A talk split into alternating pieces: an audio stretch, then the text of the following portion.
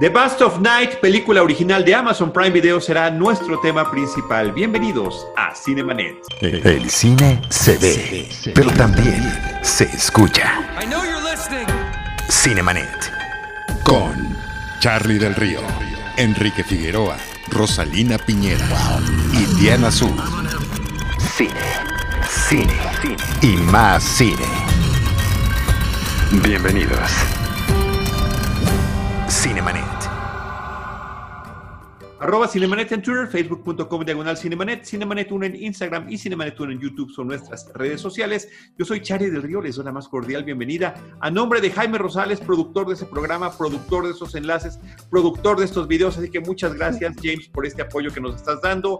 Saludo al equipo Cinemanet, hoy dando la bienvenida a Deidali Gómez de regreso a los micrófonos y cámaras de Cinemanet. ¿Cómo estás, Deidali?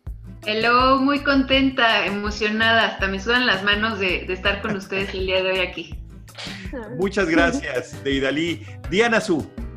Ay, qué bonita. Yo también estoy emocionada. No me sudan las manos, pero sí estoy emocionada también. Y Rosalina Piñera. Contenta de esta, de esta emisión y de que estemos todos reunidos y de que nos acompañen en esta emisión. Así es, muchas gracias a ustedes que están con nosotros viendo o escuchando este episodio. La película que seleccionamos en esta ocasión se llama The Bust of Night. Es una película que se está estrenando o que se estrenó a través de la plataforma de Amazon Prime Video, una película que circuló en diferentes festivales, incluyendo el Festival de Cine de Toronto. La compró Amazon. Es una película independiente, eh, propositiva, es eh, una película de época, está ubicada a finales de los años 50 en un poblado ficticio de Nuevo México y, eh, y, trata lo que diferentes acontecimientos extraños. Trataremos de no echar spoilers en esta emisión, pero eh, sí de la manufactura de la película y del tratamiento que se le da. Es la noche, es un pequeño pobladito, es la noche de un juego de básquetbol, prácticamente todo el pueblo está volcado para ver este juego de básquetbol eh, juvenil, estudiantil, y mientras eso está sucediendo, dos personajes, uno que está encargado de la radiodifusora eh, local y otra chica encargada de la operación telefónica del, del pueblo, escuchan un extraño sonido y a partir de ese sonido tendrán distintos testimonios de lo que puede o no estar sucediendo. Eh, Deidali, como nuestra invitada y parte del equipo Cinemanet especial que tenía rato que no venías, eh, cuéntanos a ti qué te pareció, qué quieres comentar de la película. Pues eh, empecemos por el, principio, que es esta secuencia inicial, eh, que es la que yo creo que divide a la gente entre el me gusta y no me gusta, ¿no? O sea, es muy fuerte ver esta película eh, con esta secuencia que dura 15 minutos con diálogos y diálogos y diálogos por parte de los protagonistas, eh, que te están contextualizando sobre quiénes son ellos, cuál es su, papel dentro de este pueblo, que es muy pequeño, a qué se dedican, cuál, cuál es como su, digamos, su su relación con los demás y entre ellos mismos eh, y pues cómo se van ellos eh, desenvolviendo en este lugar, ¿no? Creo que la secuencia inicial es lo, que te atrapa o no te, o no te atrapa de la película de inicio. Con esos personajes verborreicos, ¿y a ti te atrapó o no te atrapó? Mira, tuve dos intentos. Este, traté de verla la, la noche que me dijiste, no pude precisamente por eso, o sea, era demasiada eh, bombardeo y después la volví a ver y obviamente eh, yo creo que a partir de la mitad la película ya eh, digamos que explota, ¿no? O sea, en cuanto a, tu interés, a cómo va desarrollando la atención hacia, hacia, hacia un final que es pues muy bueno, ¿no? e, inesperado, inesperado, Rosalina Piñera. Me parece que la película en general es un, es un baño de agua fresca, es un respiro de veras, de, contarnos tal vez una historia que ya hemos eh, visto muchas veces de una manera tan novedosa, de, con un hábil manejo, digo, es un, es un largometraje, bueno, este debut de Andrew Patterson, pero me parece que hay mucho futuro en este cineasta porque logra lo que muchos eh, directores de oficios no, no, no hacen, ¿no? No pueden convocar, que es esta creación de, de atmósferas enrarecidas, te da esta sensación de que hay algo misterioso, enigmático, perturbador, que algo está asolando justamente esa región este suspenso y, sobre todo, digamos, este manejo de, las, de, los planos secuencias que, menciona Neidari, que yo creo que es algo de los, de los elementos a destacar, sobre todo porque no solo está la habilidad técnica necesaria para lograrlo, sino qué es lo que te voy a contar, a qué personajes te voy a presentar, cuál es el fin de, esta narración y sobre todo lograrlo para poderte llevar en, este ritmo de creciente suspenso que la película me parece que, que lo logra este, como en, un, en un opus este, sensacional. Creo que también lo que mencionaba de Dalí es una película que apela mucho a, a, sentar, a que el espectador escuche, ¿no? De repente estamos en una generación en que somos devoradores de imágenes, de secuencias vertiginosas, de la rapidez. Y esta película nos regresa justamente a sentarnos y escuchar. Y me parece que, que vamos a escuchar dos, dos, grandes narraciones a lo largo de, de, la película, una en la voz de una anciana e incluso una que es telefónica, pero los diálogos, el ritmo y la voz, el, manejo de la voz de, de, los narradores, nos remontan a estas experiencias que teníamos, no sé, de cuando niños, de que nos contaban las historias de fantasmas, las historias extrañas, y las historias te van intrigando. Todos los relatos, todos los datos que te van dando los dos personajes, te van de verdad despertando esta curiosidad acerca de cuáles son los enigmas que como espectador vas a descubrir. Diana Su. Pues me alegro mucho de haber terminado de ver esta película. Me sucedió igual que de Idalí. La vi, eh, la, intenté ver cuando recién estrenó en Amazon Prime Video, o sea, ya hace unas semanas o meses. No pude, me pareció totalmente aburrida, ¿no? Eso fue, y vi, efectivamente vi 20 minutos. Em, y después le di una oportunidad para el podcast. Dije, aquí no me queda de otra porque tengo que verla de principio a fin para poder comentarla. Y me alegra, por eso digo, me, alegra haberla visto porque eh, sí me gustó más la segunda vez. Y eh, hay tantas cosas que, que, admirarle a la película cuando además se sabe que es una película que tuvo un, bajo presupuesto, que em, la Amazon la adquirió para poder ponerla en su plataforma, que como ya dijo Rosalina, es, eh, le da, pone el foco en esta persona que hace su ópera prima y que ya se convierte a partir de lo que vemos y lo que logra con tan poco dinero eh, en alguien que puede levantar muchas cosas en un futuro, ¿no? Es una película que se arriesga en desarrollar, hacer una historia de época, que tiene niños, que carga la, cargan la película dos protagonistas que si no nos hubieran caído bien, hubiera sido, y al principio pasa, ¿no? Que justo como, como dijo Deidali, te, te harta un poquito el personaje, por lo menos el de ella, que se la pasa, habla y habla, es un personaje muy intenso, muy curioso, que, que, que, admira además al otro personaje y entonces a mí en un punto me saturó y dije, ya cállate.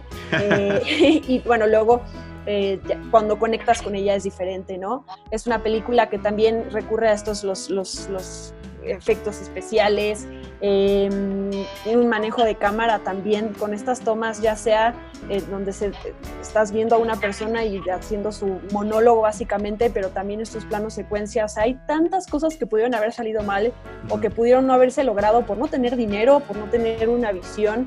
Y, y, lo que logra este director en una hora y media con todos estos puntos es admirable. Creo que Em, son estas voces que seguramente allá afuera hay muchísimas, que no todas, la mayoría no logran tener pues alguien que las vea, que, quiera apostar por ellas, que les dé una plataforma como Amazon además para que las vean en el mundo.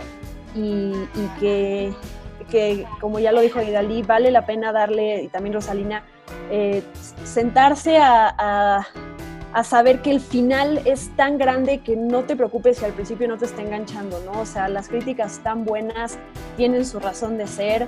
Eh, para quien la vea por el lado de me gusta mucho la ciencia ficción, está llena de referencias, entonces también por ese lado es, es muy enriquecedora, entonces como podrán ver, me gustó mucho la película. eso veo, eso veo. Es una grata sorpresa, pero efectivamente, como ya dijeron ustedes tres, es una sorpresa que se va eh, cociendo lentamente, que hay que tener un poco de paciencia. Es un estupendo ejercicio narrativo el que ejecuta el director con todo su equipo para contar una historia, ya lo decía eh, Diana Su, de época, ya lo decía de Idalí, con personajes verborreicos, ya lo decía Rosalina, propositiva en lo que nos está planteando, porque nos está contando una historia que hemos visto en el cine y en la ciencia ficción muchas veces, pero nos lo está contando de una manera muy distinta. Voy a mencionar, y esto es medianamente spoileador, no del todo, pero es como si, y, esto lo vi en una reseña en, redes sociales, de repente pareciera que es, como si a Richard Linklater le hubieran encargado encuentros cercanos del tercer tipo,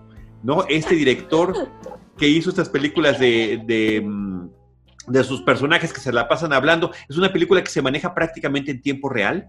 Es una película que ubica este pequeño poblado en su situación geográfica a través de estos planos secuencias muy bien. Es una película que está haciendo homenaje a grandes series de televisión, particularmente como Dimensión Desconocida, porque cuando empieza la película vemos justamente una sala eh, de algún hogar en los años 50 en Estados Unidos, nos acercamos al televisor y en el televisor está empezando un programa que se parece mucho a The Twilight Zone que se llama Paradox Theater, el teatro de la paradoja. Y dentro del teatro de la paradoja o de Paradox Theater presentan The Bust of Night y entramos a esa pantalla y entonces estamos en la ficción dentro de la ficción, donde absolutamente todo puede suceder con una voz en off muy similar a la de Rod Serling contando estas pequeñas premisas de lo que podría suceder y avecinarse.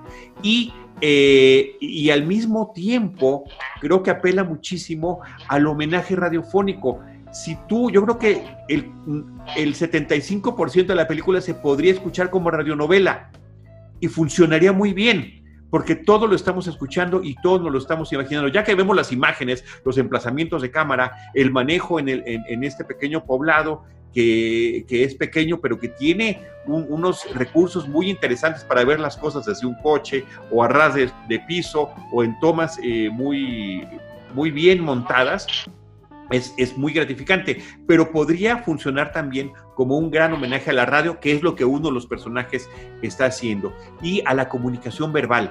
Efectivamente, ahí está la llamada telefónica que cuenta una historia muy interesante, o la entrevista que le hacen a una anciana del pueblo, donde nos cuenta una historia verdaderamente increíble y eh, no deja de, de, quedarse únicamente en, ah, es la idealización de los años 50 en Estados Unidos. No, están en Texas están en un poblado del sur de los Estados Unidos donde hay racismo, hay un personaje que tiene, tiene que admitir eh, su, su, raza eh, de color negro a ser afroamericano porque podría o no dar otra interpretación de las cosas. Al principio también menciona uno de los personajes la comisión eh, de actividades antiamericanas, ¿no? La cacería de brujas que, que, hubo en Hollywood y de gente que hubiera trabajado o no para el Partido Comunista. Todos estos vicios tan terribles que muchos de, de ellos tristemente continúan hoy en día. Entonces es una película como que de un espectro, espectro muy amplio en lo que está y que logra ser sorpresiva y que logra enganchar al espectador. De Idalí.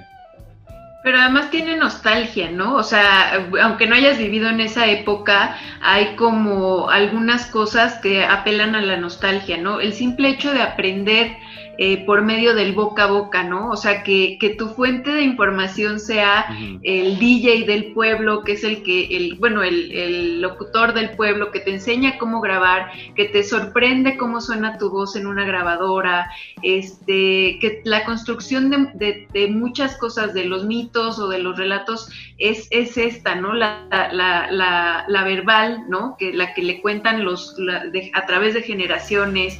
O sea, creo que ese es el valor y aparte es algo como muy simbólico, ¿no? O sea, estamos hablando de una película que tiene encuentros eh, cercanos del tercer tipo, eh, pero este, la comunicación humana, la comunicación es lo de lo más humano que podemos tener, ¿no? Entonces, em, tiene cosas muy cotidianas, ¿no? Eh, el elemento, lo que sucede en ese gimnasio de, la secuencia inicial es muy mundano, muy cotidiano y después eh, la película, insisto, va hacia, hacia todo lo opuesto, ¿no? Hacia todo lo que, lo que te desconcierta, hacia todo lo que es ajeno a, este mundo, ¿no?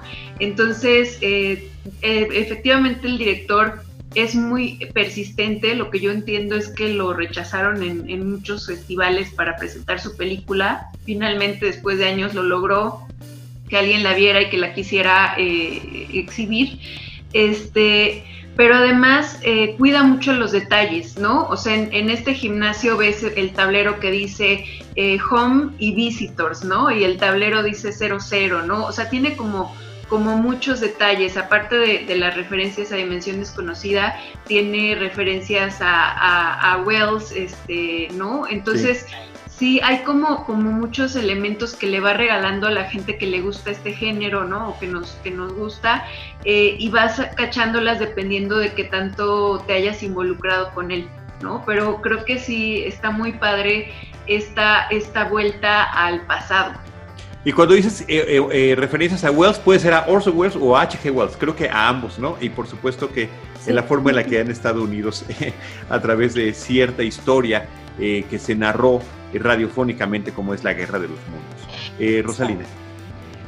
Bueno, yo también este, me gustaría destacar que este esta película es como el perfecto ejemplo de que no son indispensables todos estos efectos visuales, ¿no? Apabullantes, este, hipnotizantes, para poder este, mantener justamente pues esta zozobra, ¿no? Esta incertidumbre, este, esta emoción en, eh, mientras va siguiendo como la historia. Creo que también el, director este, maneja muy bien los espacios, ¿no? De repente estamos nosotros también como encerrados en esta cabina entre cuatro paredes y de repente vamos como, como dice el título, a, lo vasto de la noche, justamente a la inmensidad de las calles, a, este correr justamente de, la, de la protagonista por, por esta, en esta huida como eh, este, llena de emoción y de repente entramos también al gimnasio, en fin, y luego la casa de, donde, están, donde está este personaje que nos empieza a contar pues esta historia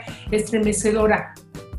Y me parece también que, como decía Deidali, no es, no es, esta nostalgia, pero esta reconstrucción de los pueblos sureños, ¿no? del entorno de los pueblos pequeños, de cómo era lo cotidiano y de toda esta candidez que, de los habitantes, ¿no? Los personajes principales, sobre todo, bueno, es esta chica, ¿no? Que, cuida de este, le encargan a un niño y de repente va y, y, hace el servicio este, de la radio y de repente hay como este descubrimiento también como de, de, de toda la sociedad que vas madurando y donde la radio es justamente como esta especie como de conciencia y vínculo entre todos, ¿no? De, una manera como que, que, hermana y que hace como ese pueblo como mucho más cálido y que le dé ese toque de nostalgia que mencionaba Deidali. Diana Su.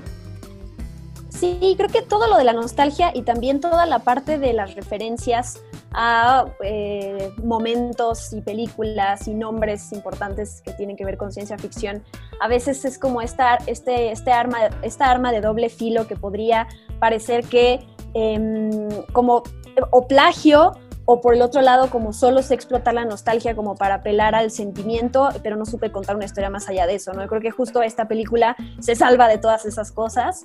Em, a mí me recordó como esa sensación de cuando estás en la secundaria o prepa, lo que sea, y te dan esta tarea de filmar un cortometraje y lo tienes que sacar adelante a partir de lo que tienes, ¿no? La casa de la abuelita que tenga que ver con la época en la que quieres que se desarrolle tu historia, tienes que encontrar suéteres, collares, eh, lámparas de la época, ¿no? Que sacar adelante eh, producción, una producción y es cuando además tienes que ser todavía mucho más creativo fuera de, la historia, eh, pues tienes que saber cómo le hago con el poquito presupuesto que tengo para, para, cumplir con toda esta checklist que necesito para que mi película realmente te remita todo eso, ¿no? Y además me gusta porque a partir de las tomas es donde ves los coches de la época, en donde ves eh, las casas y todo eso, pero tampoco te restriegan todo el tiempo como o con la música o estamos en los 50, ¿eh? miren cómo sabemos hacer una buena película de época, ¿no? Creo que todo es sutil, creo que todo jamás se siente que, te lo, que te lo están, te están presumiendo que lograron hacerlo, ¿no? Y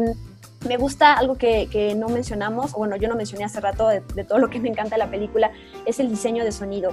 Me, parece maravilloso. Eh, la segunda vez que la vi, la vi en la computadora, si bien no es lo óptimo, sí me ayudó verla con audífonos, porque el verla con audífonos me metió de una manera muy diferente a la atmósfera de la película, que cuando la vi en mi tele, pues no tengo el, tampoco el gran sistema de sonido, pero, pero sí fue una experiencia diferente.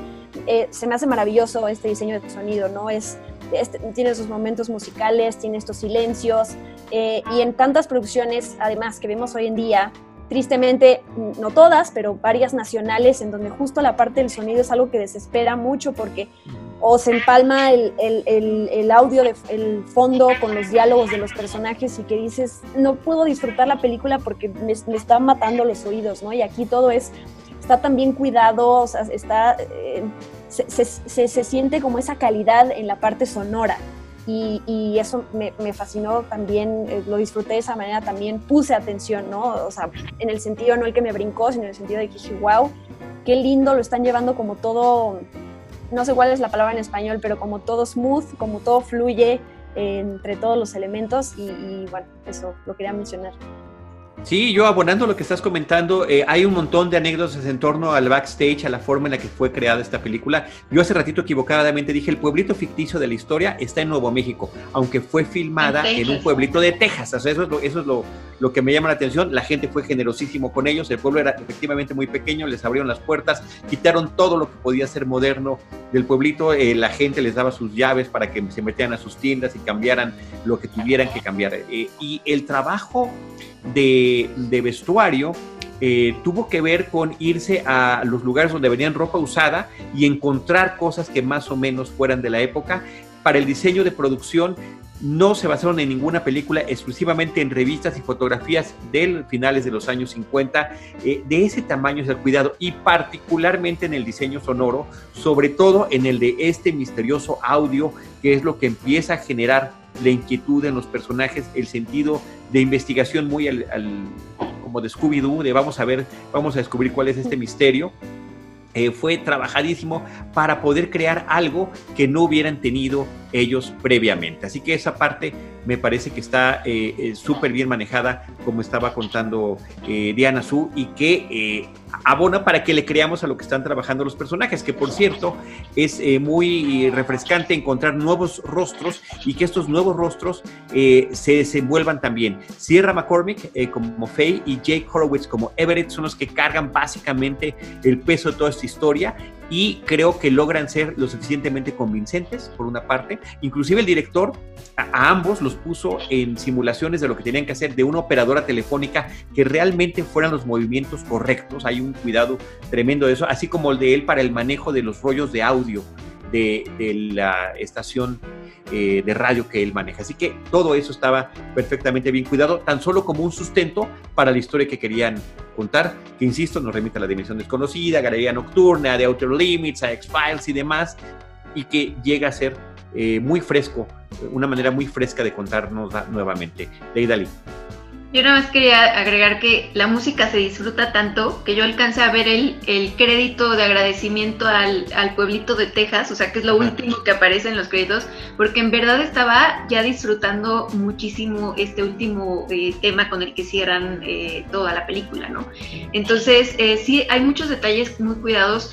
Eh, el tema de, del manejo de las cámaras, o sea, lo que comentábamos también al principio con Rosalina era, de pronto, al principio la cámara está siguiendo a los personajes por todo el gimnasio, pero después eh, vemos que ya que cambia de, escenario donde está en la, esta caseta telefónica, pues ya está completamente fija, pero después vuelve a tener esta movilidad que simula, no sé si ustedes lo vieron así, eh, como si fuera una nave, ¿no? Que está ahí como, como inspeccionando el, el, pueblo, que se puede recorrer en muy poquito tiempo, ¿no? De punta a punta.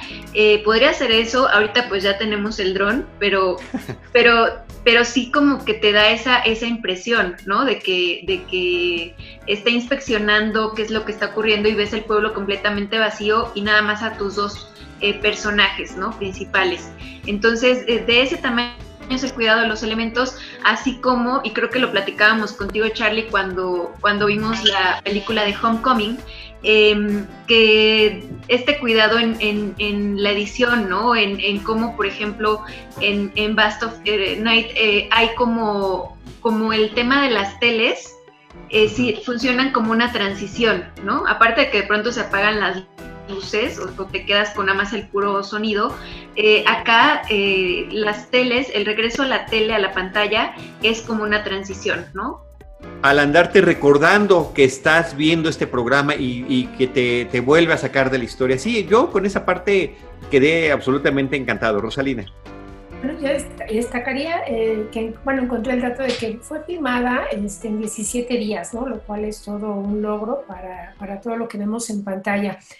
Eh, yo creo que también hay mucho dominio del director en, en, la presentación tardía del monstruo, por decirlo de alguna manera. sí. Recordaremos esta película, este, la, la primera de Frankenstein, el primer largometraje, en donde todo el tiempo estás esperando para ver en qué momento viene la, la criatura, ¿no? La, famosa criatura, y en la escena este, cumbre donde finalmente lo vas a conocer, entra hacia cuadro, pero de espalda, ¿no?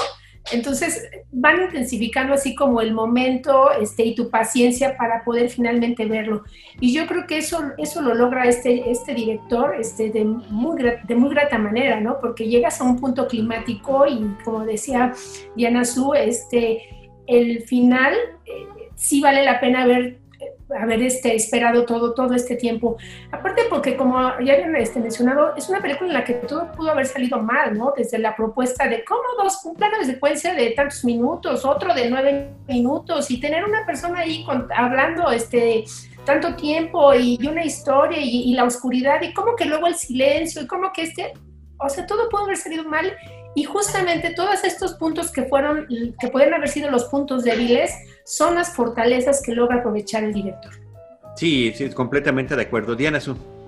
Sí, pues me gusta también, justo con estas tomas aéreas, no había pensado, como decía Deida Lee, que, que podrían ser una especie de, de, de, que quien las está haciendo tuviera que, sería como la manera en que está viendo ese, esa cosa, para no decir para no spoilear ni nada que tiene que ver con ciencia ficción, que es la manera en que ve el pueblo y cómo ve a todos. Y creo que a partir de eso, signifique o no que, nos están viendo, también es, es, a partir de eso que ves como todo este pueblo desolado, como estas calles, eh, las luces que están en las banquetas ahí, eh, que, todo se ve como gris, que todo esto de verdad, toda esta atmósfera de suspenso. Eh, no solo la, parte visual, sino también los personajes. Hay un personaje que sale ya casi más adelante o al final de la película que les cuenta a ellos una historia súper intrigante, que también la, tienes a ella haciendo un monólogo durante no sé cuánto tiempo habla, que también es como haber encontrado a las personas perfectas que se van a aprender este diálogo enorme y que también van a mantenerte intrigado, como cuando alguien te cuenta la historia y estás así de no te, no, no, no, no, te suelta hasta que, hasta que te revele ahí por dónde va su historia, eso me, gustó también.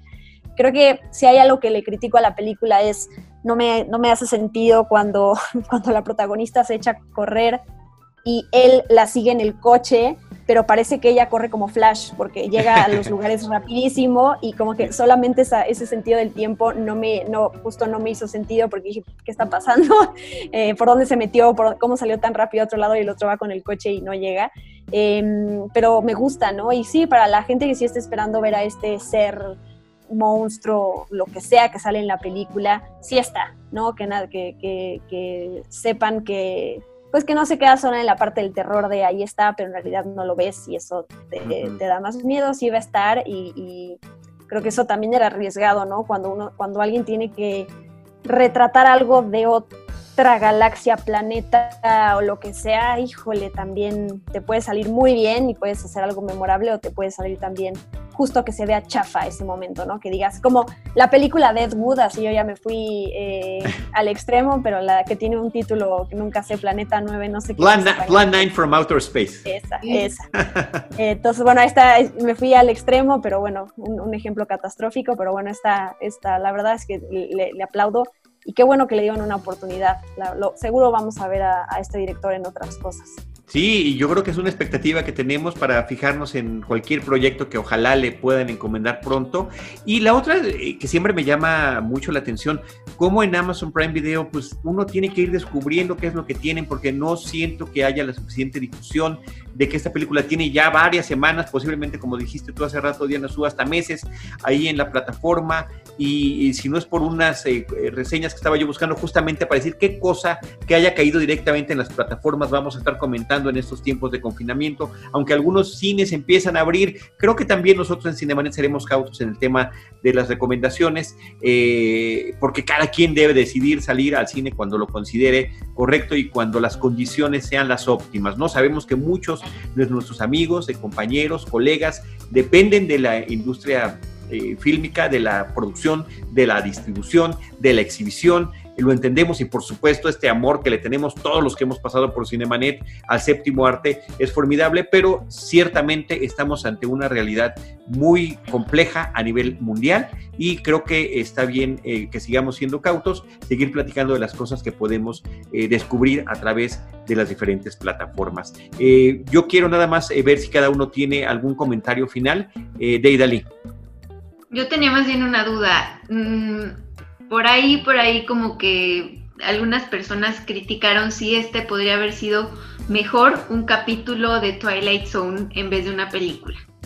No, yo creo, yo creo que está muy bien como película y que justamente eh, la misma película rinde ese tributo a uno de los eh, de, los eh, cuestiones mediáticas como un programa televisivo que termina inspirando historias y que a pesar de haber sido de finales de los años 50 ese programa hace ya este pues muchísimas muchísimas décadas más de medio siglo sigue sigue influyendo en nuevos y jóvenes cineastas. Me parece que eso está sensacional o sea que haya ese asidero. Pero es que está la versión con Jordan Peele como como presentador entonces justo era como parte de lo que de lo que algunas personas decían, ¿no? Es como de, bueno, ¿por qué esta película no, no fue mejor eh, vendida como un capítulo de... Como no, qué bueno que no lo fue porque me parece que tiene su propia identidad. Y si ya han visto, yo no sé si alguno de ustedes ya vio la nueva Twilight Zone, Jordan Pin también le da cierta dinámica distinta, está haciendo comentarios sociales de nuestra época, que es lo que hacía originalmente la otra, de finales de los 50 y principios de los 60, eh, y que las dos versiones previas, la de los 80 y la de principios del 2000, no lo tenían, sino que simplemente eran, vamos a hacer una historia fantástica y curiosa y sorpresiva, ¿no? Entonces creo que sí es un tema de, de identidad. Así que bueno, pues muchas gracias, Deidali. Rosalina. Bueno, pues yo de que se den la oportunidad de ver esta película, eh, yo creo que es el, eh, una buena lección de todo lo que puedes lograr cuando quieres hacer cine y no, no cuentas con todos los recursos este, visuales o los grandes presupuestos. O sea, se pueden lograr películas, sobre todo que pongan eh, también mucha atención, este, no solo a la historia, sino a los diálogos, a la línea de los personajes y sobre todo a la química que hay entre los protagonistas. Totalmente de acuerdo. Una buena lección y una buena elección también como espectadores. Diana Su. Pues yo ya no, la verdad no tengo nada más que agregar. Ya, ya dije todo en mis comentarios pasados. Que la gente le dé una oportunidad, la verdad. Eh, eso, ¿no? Que la resistan en un principio y que van a quedar complacidos al final. Y ya. Y a comentario Amazon, sí hay que mejorar esa parte de la búsqueda de la plataforma porque eh, o sea, ni siquiera ya cuando sabes qué buscar te aparece en los primeros lugares. O sea, buscas Mad Men y te aparece en la quinta lista y otros títulos así, Angry Birds, y es como, pero puse Mad Men porque es un ejemplo, ¿no? ¿Por qué aparece Angry Birds hasta arriba? Eh, creo que eso. Lo van a mejorar, estoy segura que, que, están trabajando en ello, eh, pero sí es, sí es así. Sí, bueno, yo a mi mamá le, ahora que recientemente platicamos de Los Aeronautas, o también una producción que está exclusivamente en, Amazon Prime Video, mi mamá no lo encontraba, mamá, escríbelo bien, ¿no? Le salían astronautas, le salían otras cosas, ¿no? Como como texto, texto predictivo, en lugar de, prácticamente lo que estás buscando, ¿no? Cosa que Netflix sí lo tiene muy claro, ¿no? Se pone las tres primeras letras y te pone en el orden de lo más reciente que han ellos promovido, que tenga ese nombre y después todas las que se parecen similarmente. Así que bueno, pero ahí estamos nosotros justamente para tratar de orientar a toda la gente que que nos sigue y que le gusta todo esto de las series y las películas. Yo quiero nada más destacar eh, que se queden con las redes sociales eh, en Twitter eh, de las personas que estamos aquí para que puedan ver el trabajo que están haciendo, arroba de Idalí, que está poniendo sus reseñas, arroba Rospinera, que también a través de, diferentes expresiones nos está comentando cosas del cine, arroba guion bajo Diana Su, y en mi caso arroba Chari del Río y por supuesto arroba Cinemanet. Gracias Deidali, gracias Rosalina, gracias Diana Su, y nosotros en Cinemanet les estaremos esperando en nuestro próximo episodio con cine, cine y más. Esto fue Cinemanet. con Charlie del Río, Enrique Figueroa, Rosalina Piñera y Diana Su. El cine se ve, pero también se escucha.